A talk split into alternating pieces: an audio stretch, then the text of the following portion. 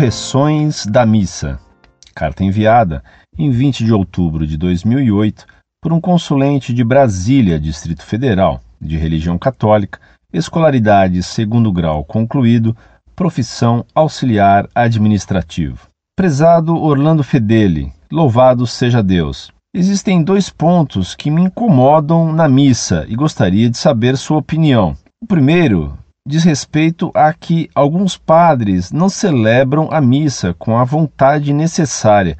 Às vezes consagram o pão e o vinho sem fervor.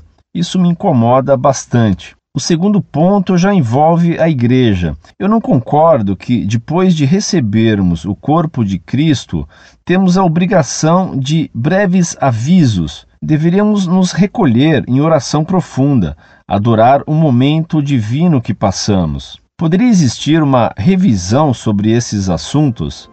Um abraço.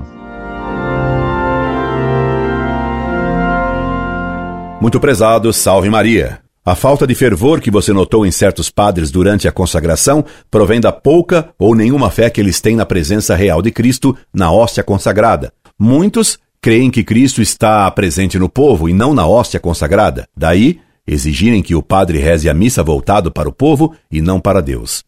E esse é o que explica a frase: Ele está no meio de nós. Por isso, esses padres distribuem a comunhão nas mãos das pessoas como se entregassem uma ficha e não Jesus Cristo inteiro corpo, sangue, alma e divindade.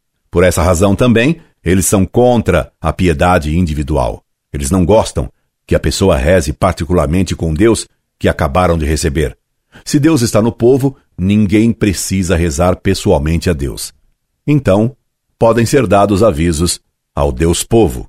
Para mais elucidações, veja no site Monfort o dossiê Babel Litúrgica elaborado pelo jornalista Andrés Tornielli e que está publicado no próprio site do Vaticano, na parte reservada à consagração do clero.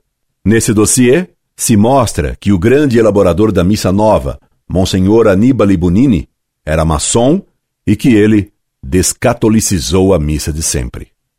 O que diferencia a missa de sempre da missa nova é a teologia, é a fé. Incorde e aso semper, Orlando Fedeli.